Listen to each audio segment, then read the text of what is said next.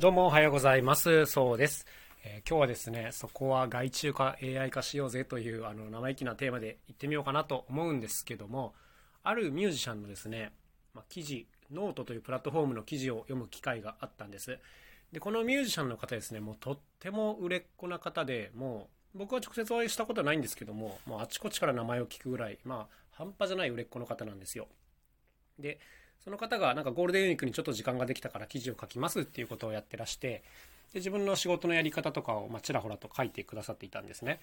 で、こういうのはね、あの一般のお客さんよりもむしろね、僕みたいなあの同業者の方が、あの多分楽しめるんじゃないかなというふうに思うんですけども、まあ、その方いわゆるセッションミュージシャンというか、まあ、呼ばれていろんなところに行ってこう弾くというスタイルの方なんですけどもなんかすごい生々しいなと思ったのがね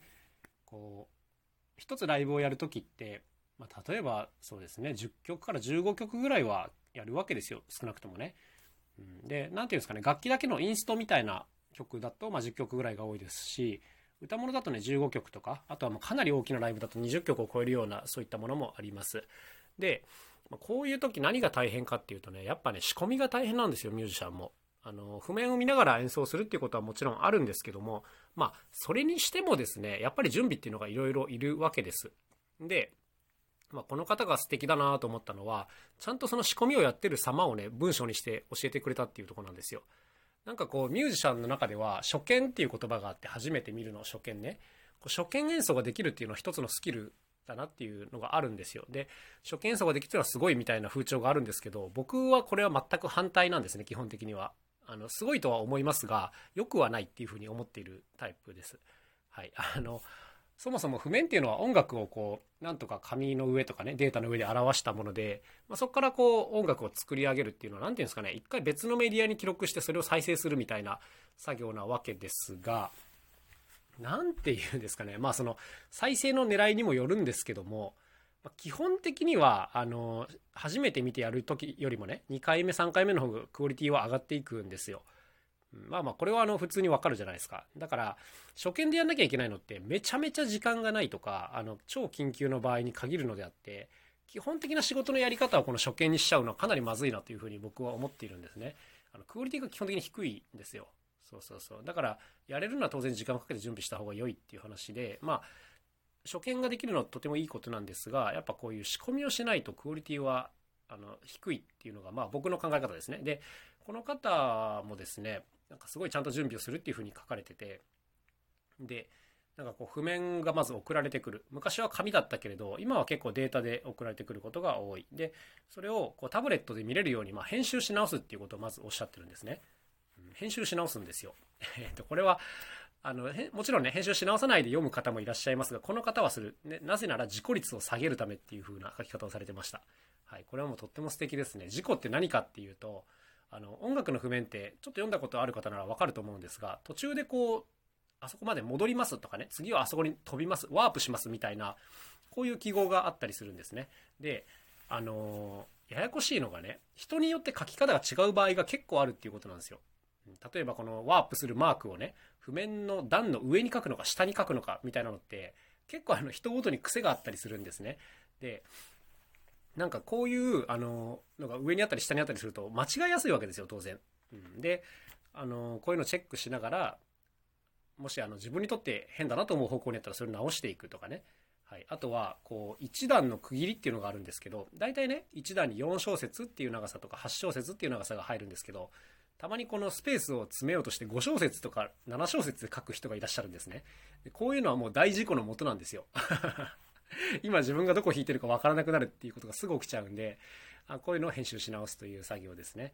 であのこの方この編集作業にあの、まあ、内容にもよるけどあの30分から1時間ぐらいはかかるということを書かれてました。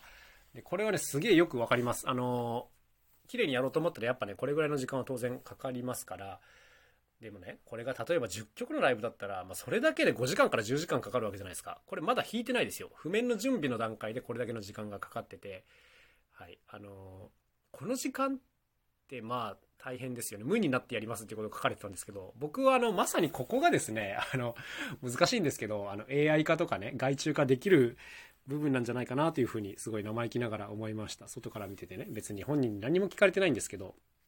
自分だったらこれやりたくないなっていう作業でしたね。なんかこの、譜面を整理し直す作業って基本的にはあの正解のある作業だと思っています。そのこの方がやってらっしゃる作業も全部言語化できる作業だと思います。例えばその一段の小説を変小説だったら4とか8に直すとかね、あの、ワープするマークは必ずワープするとこの上に書くとか、全部ね、なんていうんですか、作業が言語ができると思うんですよ。ってことは、他の人でもこれやれる作業なわけですよ。でね、この売れっ子の方の時間をそこまで使って、あの、譜面の編集作業に当ててるってめちゃめちゃもったいないじゃんって、あの、思っちゃったんですよね、僕。だからね、まあ、この方は多分自分が曲を覚えるっていう狙いもあって自分で作業やってらっしゃると思うんですけど、まあ、しかしですね、一部作業はこう手でバッバッバッとペンで書いちゃって、後の綺麗に直すっていうのは他のアシスタントさんに任せるとかね、まあ、それこそそういう譜面修正 AI みたいなものを開発する方に動くとか、こっちの方が努力としては正しいのではないかなっていうことをすごく感じましたね。なんか、こんな素晴らしい方の時間をそんなことに使うなよっていうふうにね、思っちゃったんですよね。うん、いや、難しいとこですけどね。うん、なんかでも、やっぱこの人の仕事を見てて、あのそこをあなたがやらなくていいんじゃないみたいなとこって結構あるんですよ。でそこにエネルギーを使って他の大事なところのクオリティが落ちたら元も子もないじゃんみたいなね、こんな説教臭いことを思うことって本当にあの少なくないんですね。そうそうそう。まあ本当に偉そうなことをね、言ってるなと思うんですけども、